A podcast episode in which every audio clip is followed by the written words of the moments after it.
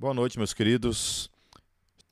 Hoje nós vamos concluir a série no livro de Êxodo. Nós vamos tratar, portanto, desde o capítulo 34 até o capítulo 40, né? Então não se assuste, né? A gente não vai ler todos esses textos. Então o título dessa pregação é A Santidade de Yahvé. Só nos contextualizar aqui, Deus tinha falado, dado ordens ali para Israel, estava lá no Monte Sinai revelando né, a questão das leis lá.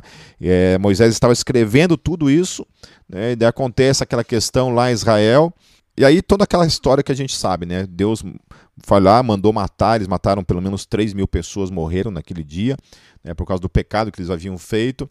E aí Moisés está meio que em negociação com Deus em relação a Deus permanecer, Deus continuar caminhando com aquele povo, porque Deus tinha falado para eles que não ia caminhar com eles.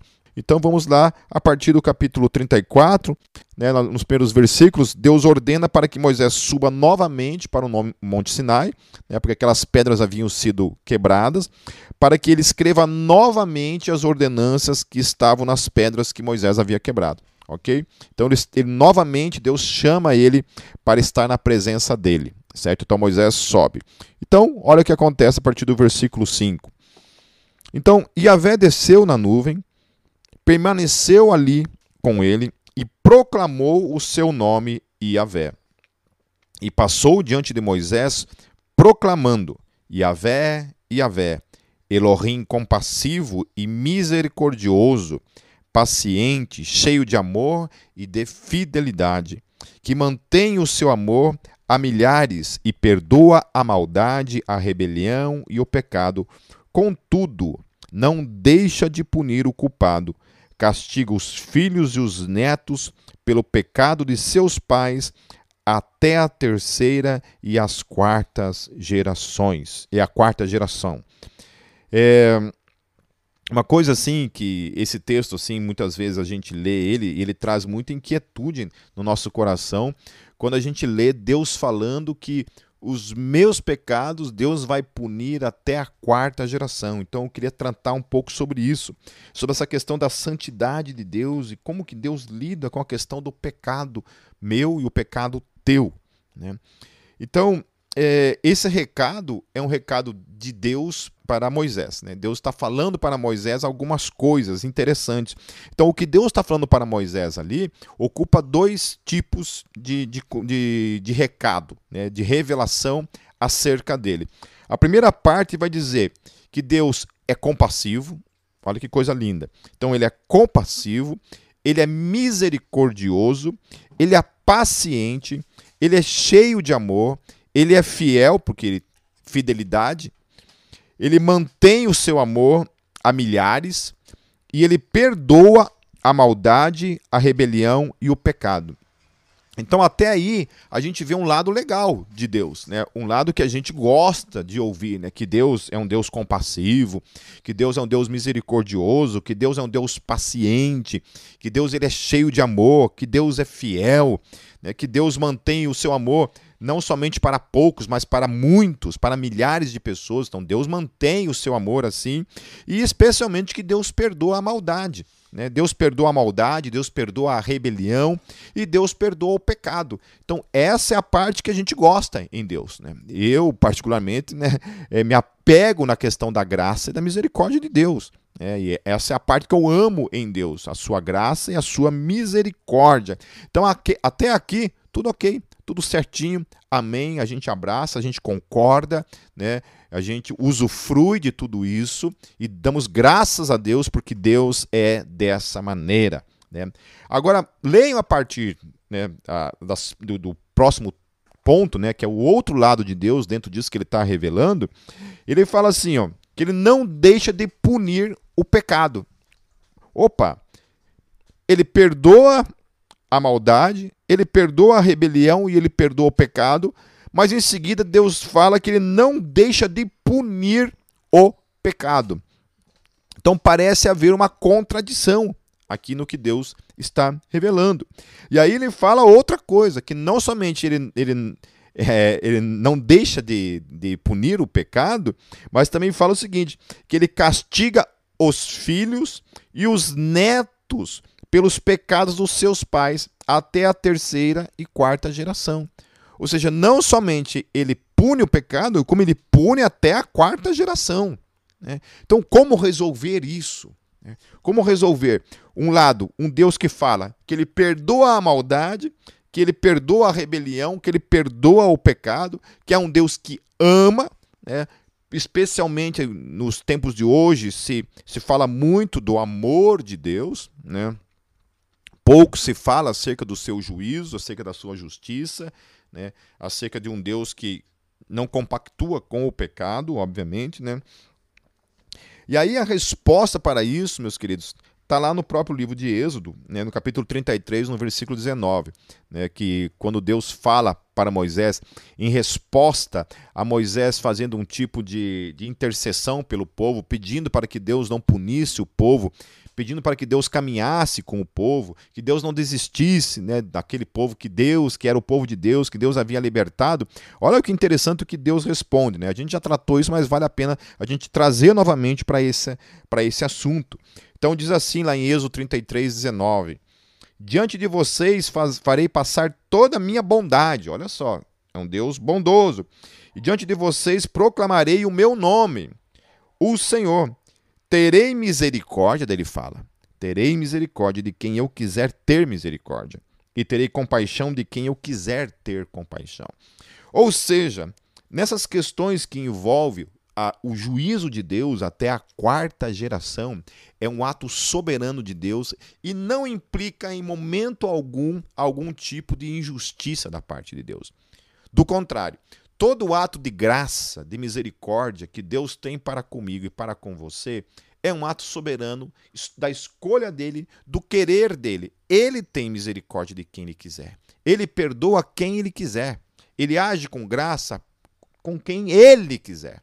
Não há nada em mim e nada em você que de alguma forma leva a Deus a ter uma atitude de misericórdia que não parta dele mesmo. Não parta do querer dele, da misericórdia dele.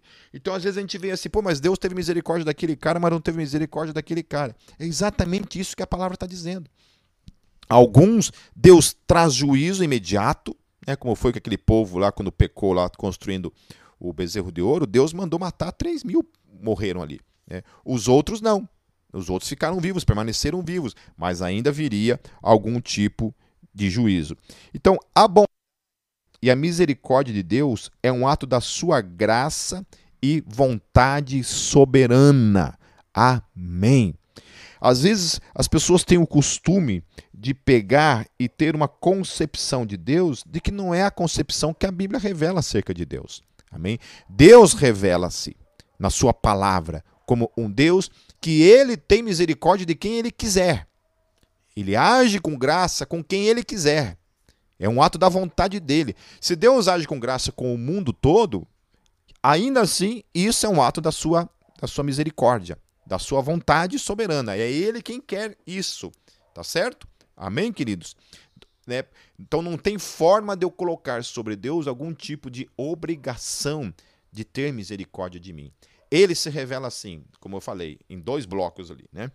Um Deus bondoso, um Deus fiel, um Deus que ama muitos, né? e um Deus que perdoa pecados, perdoa rebeldia. Porém, ao mesmo tempo, fala que Deus não perdoa, que Deus pune, que Deus traz juízo e que Deus pune até a quarta geração.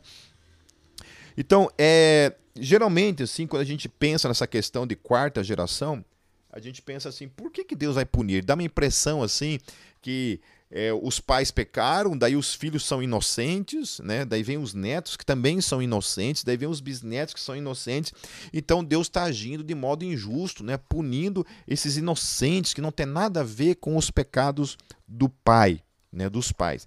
Então, não, o que a Bíblia está querendo dizer ali é que justamente essa questão do pecado ela se torna meio que familiar.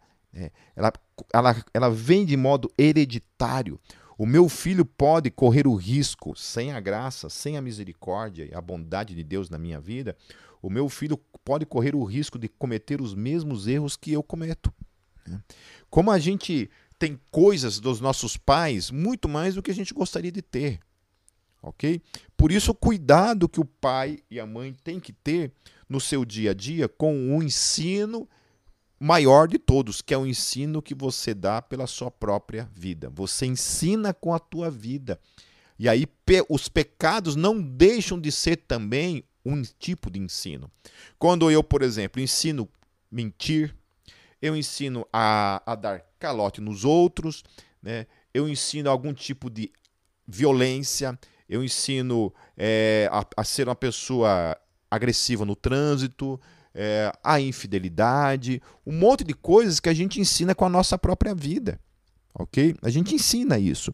E aí os filhos cometem os mesmos erros, os netos, como os filhos também cometem os mesmos erros, vão acabar repetindo esse ciclo de pecados. E aí né, o que está sendo dito é isso: que Deus vai continuar punindo até a quarta geração. Deus traz juízo. Não importa dez gerações, cem gerações que seja, se pecarem, Deus vai trazer juízo. Então, a única forma de quebrar esse ciclo de juízo sobre as gerações é por meio do arrependimento. Né? Então, meu pai tinha os seus pecados, eu estou imitando ele com os meus pecados. Como que eu saio desse ciclo para que isso não aconteça sobre a vida dos meus filhos? que de alguma forma o juízo de Deus não venha sobre mim, mas não venha também sobre os meus filhos, sobre os meus netos. É o arrependimento. É quando eu quebro o ciclo, quando eu me arrependo dos meus pecados. Porque arrependimento o que, que é? Metanoia, mudança de mente, certo? Então, quando eu mudo a minha mente, eu mudo o meu comportamento, o meu novo comportamento acaba sendo um tipo de ensino. Então você ensina para o teu filho, caráter, você ensina mansidão, você ensina é, longanimidade, você ensina domínio próprio. E isso vem de onde? É um fruto do Espírito, que só vem depois do arrependimento. Amém? É, porém, o arrependimento é um fruto que Deus opera em nós. Olha que coisa tremenda. Lembre-se, eu terei misericórdia de quem eu quiser. Então Deus tem misericórdia. Então Deus providencia para mim e para você o arrependimento. É isso que fala lá em Romanos, no capítulo 2, dos versos 1 a 5. Olha o que, que diz o texto. Portanto, você que julga os outros é indesculpável, pois está condenando a si mesmo naquilo em que julga, visto que você que julga pratica as mesmas coisas. Sabemos que o juízo de Deus contra os que praticam tais coisas é conforme a verdade. Então, Paulo está em concordância aqui. Que o juízo de Deus sempre vai ser em concordância com aquele ato. Ok? Então, ah, meu filho não fez nada. Logicamente, logicamente, Deus não vai trazer juízo sobre ele se ele não fez nada, se ele mudou a atitude, se ele mudou a sua história, ok? Mas se repetir os mesmos erros, vai vir juízo na certa, ok? Assim, quando você um simples homem os julga, mas pratica as mesmas coisas, pensa que escapará do juízo de Deus? Ou seja, aqui a Bíblia está deixando claro para mim e para você que, ainda que Deus seja um Deus de amor, o juízo de Deus sobre aquele que comete pecado e não se arrepende dos seus pecados é dito, é claro e virá. Virá sem conversa ok? Então, falar do amor de Deus, mas não falar da sua santidade, desse Deus que é santo e que não tolera o pecado e traz juízo sobre o pecado, é não tratar do, do Deus da Bíblia de modo total. É tratar somente a parte que convém, a parte que acha que é legal. E aí, o texto continua assim. Então, primeiro, tá, Paulo está falando da questão do juízo, daí Paulo fala o seguinte: ou será que você despreza as riquezas da sua bondade, bondade, novamente, tolerância e paciência? Então Deus é bondoso, Deus é tolerante e Deus é paciente. Não reconhecendo que a bondade de Deus o leva ao arrependimento. Então, o arrependimento é um fruto da bondade de Deus na minha e na tua vida até para nos arrependermos, nós precisamos da sua graça, da sua misericórdia, da sua provisão. Porque se Deus não prover para mim arrependimento, graça e misericórdia na minha própria vida, né, não prover isso me levando ao arrependimento, eu não posso nem me arrepender. Nós somos tão pecadores, nós somos tão é, separados da glória de Deus antes de Cristo, nós somos tão separados que nem arrependermos dos nossos pecados a gente tem a capacidade. Nem para se arrepender a gente tem a capacidade para isso. Então nós precisamos que Deus venha e providencie arrependimento. Isso é ter misericórdia de quem Ele quiser. Então você que experimenta no dia a dia arrependimento dos seus pecados, levante as mãos para o céu. E seja grato a Deus por essa provisão da sua graça na sua vida. Porque se não fosse a bondade de Deus, nem arrependimento haveria em mim e em você. E aí estaríamos o quê? Condenados ao fogo do inferno, condenados ao juízo que um dia virá sobre toda a humanidade.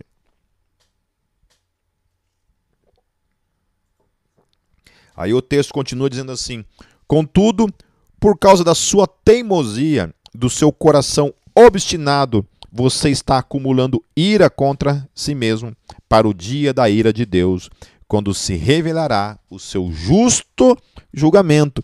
Então tem pessoas que às vezes olham para Deus assim, quando, quando esses textos, quando a Bíblia fala é, que Deus vai né, punir os pecados até a quarta geração, consegue pensar na possibilidade de um tipo de juízo de Deus de modo injusto.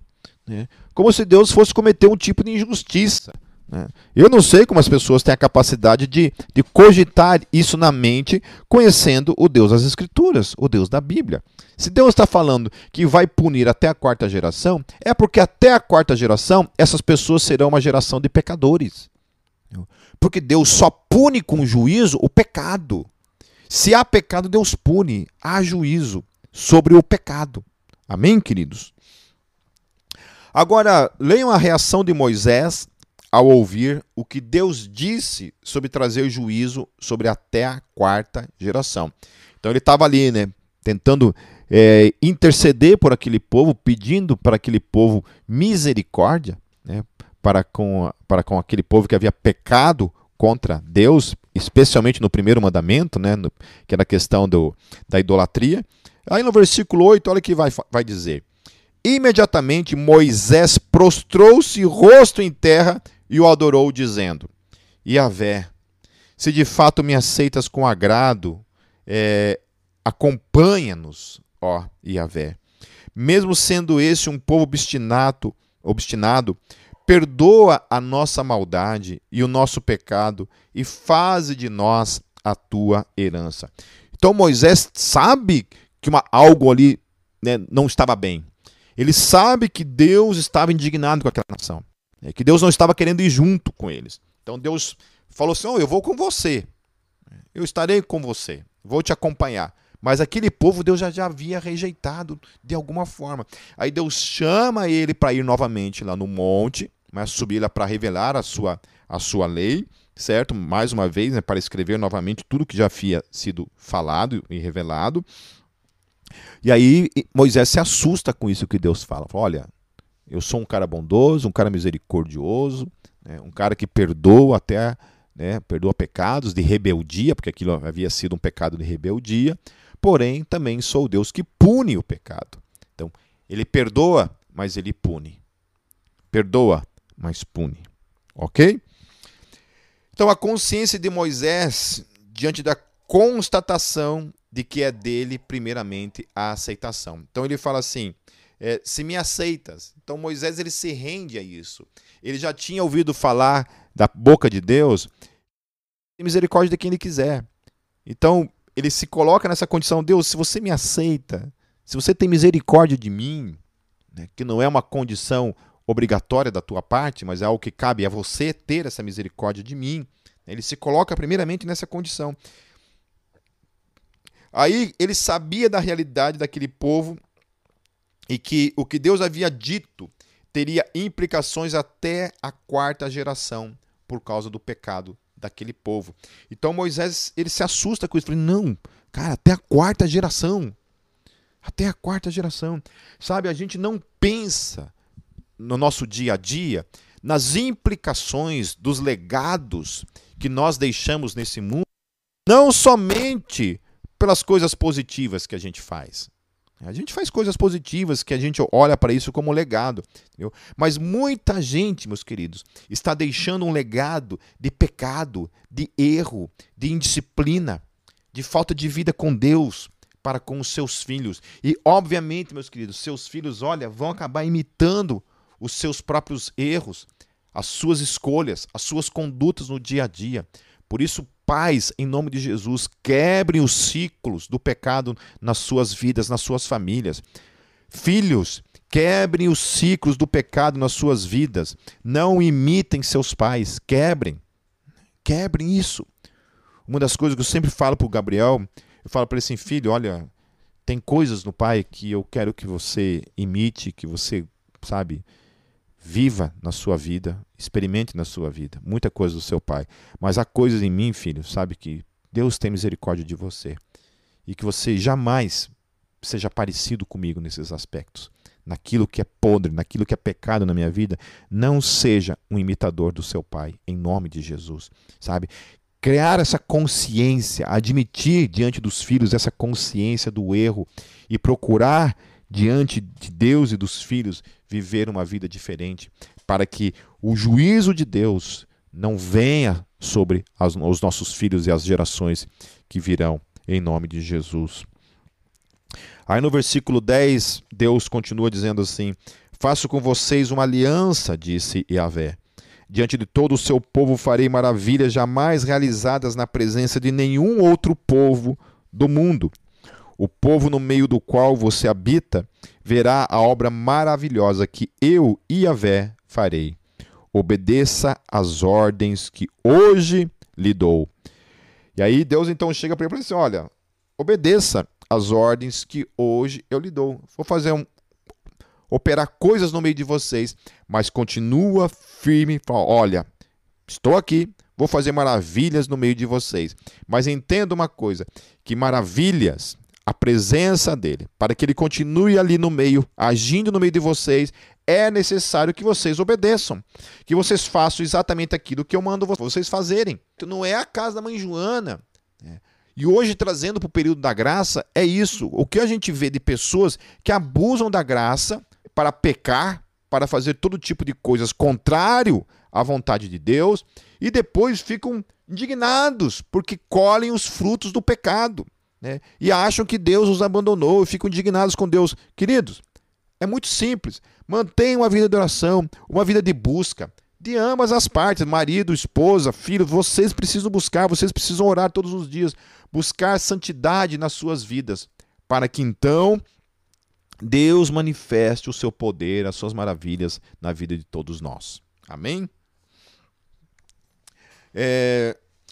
Então Moisés novamente repete todas as últimas instruções que já havia dado antes do povo se prostituir ao bezerro de, de ouro. Né? Então, a partir daquele versículo até o versículo 27, Deus, é, Moisés, Deus repete para Moisés tudo que já havia falado, né? e Moisés escreve.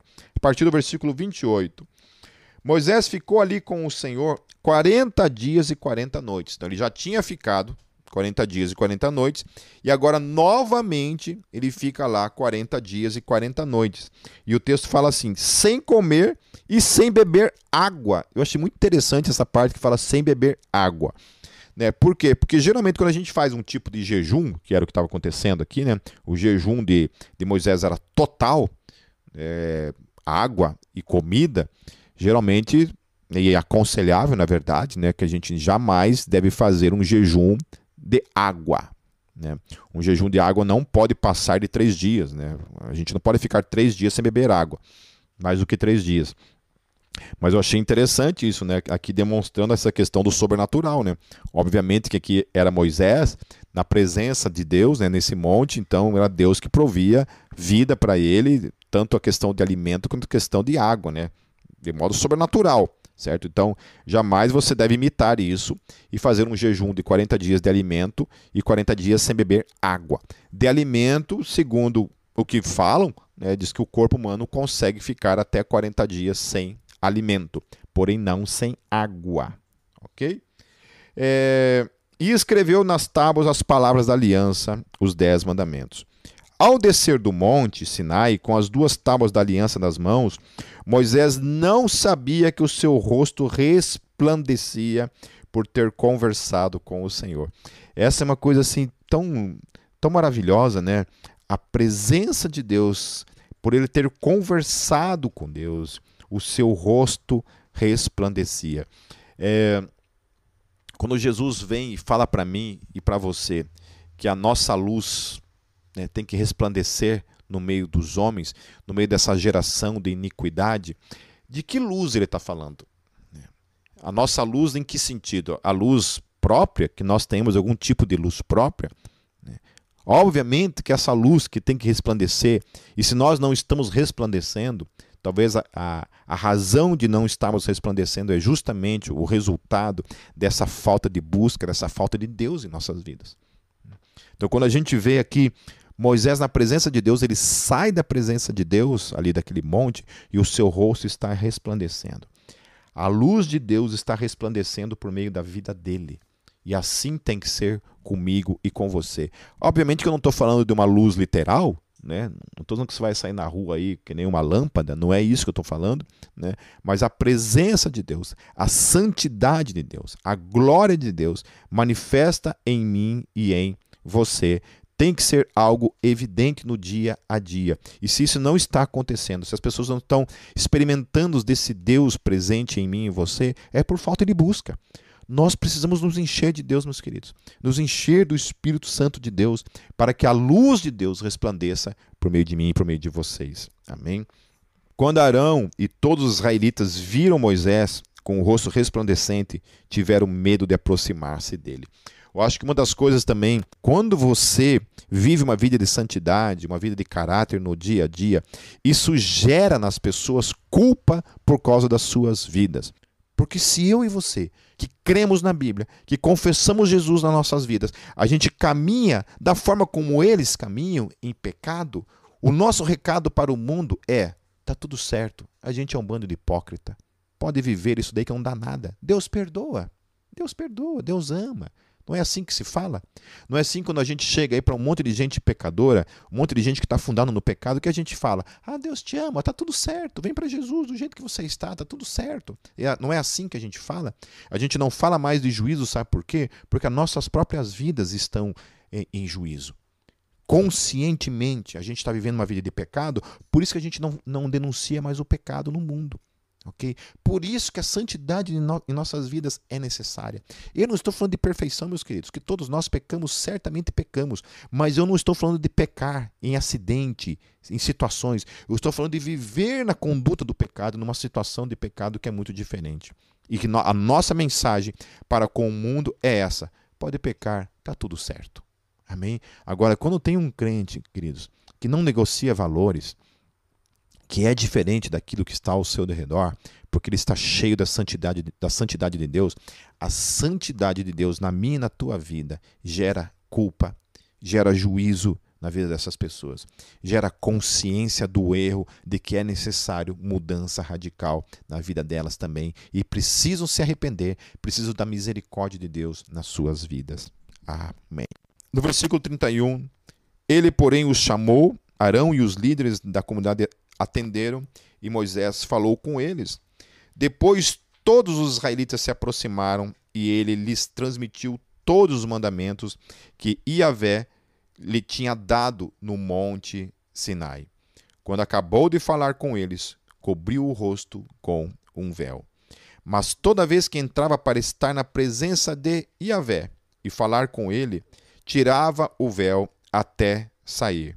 Sempre que saía e contava aos israelitas tudo o que lhe havia sido ordenado, eles viam que o seu rosto resplandecia. Então de Moisés cobria o rosto com o véu. Então, essa questão de que Moisés precisava cobrir o rosto para que eles não vissem né, ele brilhando, eu acho isso interessante, né? Porque já pensou se nós precisássemos esconder a santidade de Deus na nossa vida? A gente fosse uma geração tão cheia de Deus, tão cheia da presença de Deus, que as pessoas não suportariam essa presença na nossa vida. na nossa vida. Não é eu, não é você, mas é a presença dele nas nossas vidas. Como é necessário, meus queridos, nós buscarmos a Deus, uma coisa que tem sido maravilhosa agora é que a Gólgota está numa campanha de oração, de relógio de oração todos os dias, né? Então nós fizemos um, um relógio de oração onde de 15 em 15 minutos um membro da comunidade Gólgota está orando pela comunidade por alguns motivos que nós é, tratamos internamente, né? Mas está ali todo o tempo orando. Nossa, está sendo um tempo tão precioso, tão precioso, porque algo que nós temos clamado nessas orações é que Deus encha as nossas vidas com o teu espírito. Sabe por quê? Porque esse é o segredo de tudo. Sabe? Todas as estratégias, todas as a, a música, o ensino, se tudo isso não nos conduzir, não, não nos levar a estarmos buscando mais a Deus, nos prostrando diante de Deus, buscando o seu poder, buscando estarmos cheios do seu espírito, é coisa vazia. É coisa vazia. É música vazia, é evangelismo vazio que não gera frutos, é estratégia vazia que não gera frutos, é ensino vazio que não gera transformação na vida das pessoas. Entendeu? É conhecimento que não gera vida, que não gera transformação. Por isso que nós precisamos buscar orar muito mais do que 15 minutos, né? Esses 15 minutos é para tentar colocar todo mundo nesse relógio, mas é muito mais do que isso. É fazer da vida uma oração fazer da vida uma vida de oração. Amém? Aí lá no capítulo 35, né, Moisés ele revela novamente as mesmas ordenanças que Deus já havia dado, então não há por que a gente tratar isso de novo. E aí de Êxodo 36 até o capítulo 39, né, em todos esses capítulos descreve então os artesãos construindo o tabernáculo, né, usando tudo aquilo, os materiais que Deus havia falado, né, obedecendo toda a direção que Deus havia dado, como que deveria acontecer aquilo, né? Então, também não precisamos tratar sobre isso, porque vai tratar somente da construção do tabernáculo, eles sendo direcionados por Deus, né, obedecendo literalmente tudo que Moisés havia feito, né? Deus havia falado para Moisés, faça tudo conforme eu mostrei para vocês. Não é para vocês inventarem nada, façam conforme eu mostrei para vocês. Então, desde o capítulo 36 até o capítulo 39, é isso que acontece. E aí, o último capítulo, meus queridos, que é o capítulo 40, a partir do versículo 33, para a gente encerrar então o livro de Êxodo. Diz assim o texto: Finalmente, Moisés armou o pátio ao redor do tabernáculo e colocou a cortina à entrada do pátio Assim Moisés terminou a obra. Então a nuvem cobriu a tenda do encontro e a glória do Senhor encheu o tabernáculo. Moisés não podia entrar na tenda do encontro, porque a nuvem estava sobre ela e a glória do Senhor enchia o tabernáculo. Eu acho interessante isso, né, da santidade de Deus. Porque Moisés estava na presença de Deus ali naquele monte, Deus descia como nuvem naquele monte, né? Mas aqui também havia momentos em que ele não podia estar na presença, porque senão ele morreria, ele seria fulminado pela glória de Deus. Amém? Queridos, o Deus vivo habita em mim e você. Essa separação não existe mais. Notem que agora eu e você somos o tabernáculo dele. Ele já desceu com a sua nuvem, com a nuvem da sua glória, e fez de cada um de nós a sua habitação. Esse Deus que habita em mim em você, ele é santo. Ele é absolutamente santo. E ele não negocia sua santidade comigo e com você. Graças a ele que ele concede misericórdia conforme ele quer, e não segundo aquilo que a gente deseja. Graças a Ele, Ele é um Deus que providenciou toda a salvação, Ele providenciou todo o juízo que era para nossas vidas, Ele providenciou em Cristo Jesus. Então, o que nos resta? O que resta para mim e para você hoje? Tudo. Resta o tudo. O tudo de sermos agora esse tabernáculo da presença santa, dessa nuvem santa que está dentro de nós que a glória que está dentro de nós e que quer manifestar essa santidade que está habitando dentro de nós, manifestando primeiramente mudando a todos nós, mudando as nossas vidas, mudando o nosso caráter e também de alguma forma, de alguma forma, que isso saia de mim, de você, que essa santidade venha contagiar o mundo, aqueles que estão à nossa volta com o nosso caráter, que vem dele, com o fruto do Espírito manifestando em nossas vidas mansidão, longanimidade, domínio próprio, amor, alegria. Amém? Nós deveríamos ser o povo mais santo da terra. Deveríamos ser o povo de maior caráter sobre a terra. Mas, infelizmente, muitos de nós, inclusive eu, muitas vezes, temos envergonhado a presença de Deus nas nossas vidas, a sua santidade. A sua santidade. É, versículo 36. Sempre que a nuvem se erguia sobre o tabernáculo, os israelitas seguiam viagem. Mas se a nuvem não se erguia, eles não prosseguiam. Só partiam no dia seguinte, em que ela se erguesse. De dia, a nuvem do Senhor ficava sobre o tabernáculo, e de noite havia fogo na nuvem, à vista de todas as nações de Israel, em todas as suas viagens. Que coisa tremenda!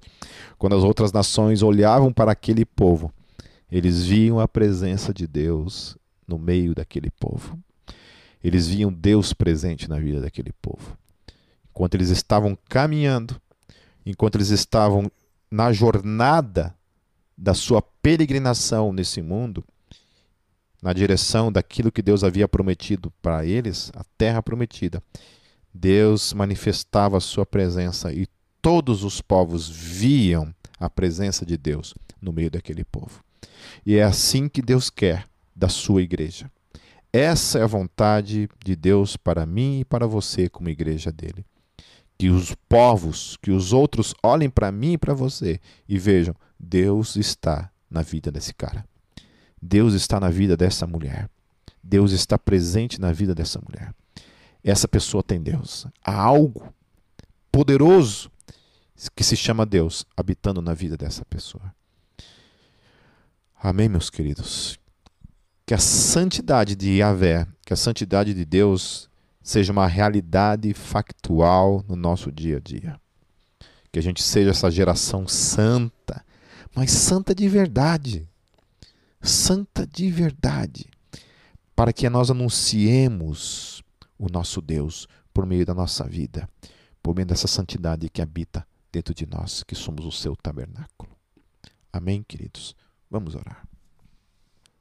Senhor, tu és santo, absolutamente santo. Nós somos o teu tabernáculo, Senhor, a tua habitação. O sangue do Senhor Jesus nos purifica de todo o pecado, nos tornando santos. Nós cremos que morremos para esse mundo e nos tornamos novas criaturas, Senhor. As coisas velhas se passaram. Eis que tudo se fez novo em cada um de nós. Ainda existem coisas em nós, Senhor Jesus, que são do velho homem, que militam contra o nosso espírito, que nos puxam para baixo, para a velha vida. Coisas não somente relacionadas à nossa sexualidade, Senhor, mas em relação, Senhor Jesus, à preguiça, em relação, Senhor Jesus, muitas vezes ao desprezo pela tua presença. Idolatria, por que não? Quando colocamos outros deuses e prestamos cultos a esses deuses. Não talvez de modo consciente, Deus, mas que na prática acaba se tornando isso. Deus nos ajude, Senhor. Primeiramente, Senhor Jesus, nos enchendo do teu espírito. Nós queremos ser cheios do Teu Espírito, Senhor. Esse é o nosso clamor. Porque só o Teu Espírito em nós pode produzir santidade, transformação, arrependimento, testemunho, serviço. Espírito Santo de Deus venha sobre todos nós, para que a tua santidade, Senhor, seja real evidente, Manifesta, Senhor, em cada um de nós. Perdoe os nossos pecados, Senhor, todos eles, Senhor. Estenda da tua graça e da tua misericórdia mais uma vez, Senhor. Nesse dia e em cada manhã em nossas vidas. Que a tua graça e a tua misericórdia se renovem em nossas vidas, trazendo todos os dias, todas as manhãs, a porção da tua glória em nós, a porção da tua santidade em nós, para que nós possamos ser luz nesse mundo, testemunhas para que as outras nações, Pai, os outros povos possam ver em nós que o Senhor está vivo, presente e é real. Em teu nome, Jesus, eu oro e te agradeço. Amém.